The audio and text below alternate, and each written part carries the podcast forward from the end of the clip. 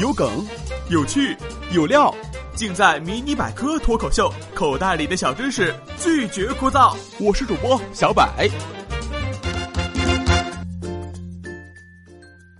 女性赚的比男性少，不管在哪个国家、哪个时代都是如此。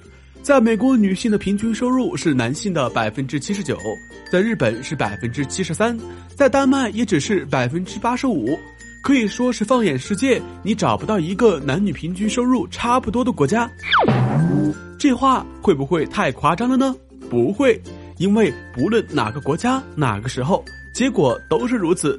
为什么会有这个局面？一项重要的新研究为此提供了一个强有力的解释：女性收入不如男性，主要是因为生育带来的后果。这项研究是由普林斯顿大学的经济学家亨里克·克莱文完成的。他安排的数据来自全世界公认的社会福利最好的国家之一——丹麦。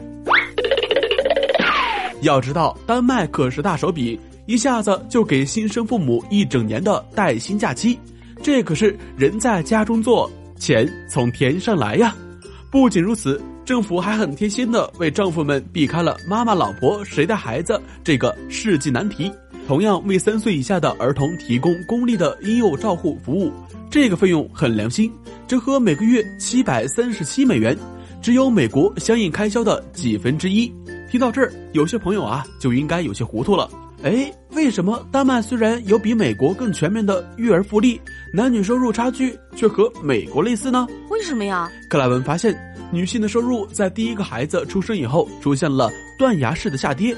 而男性却并没有类似的薪酬下降，断崖式啊，朋友们，没有一点点防备，也没有一丝丝预警，而这种下跌带来的影响还是深远啊！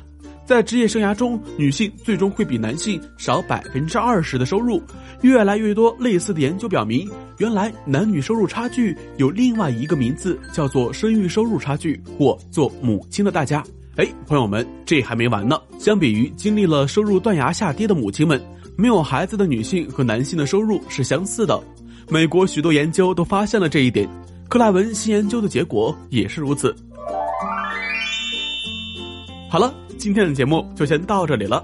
今日互动话题：在职场中，你见过哪些女性会受到不公平的待遇呢？快来和我们一起分享一下吧。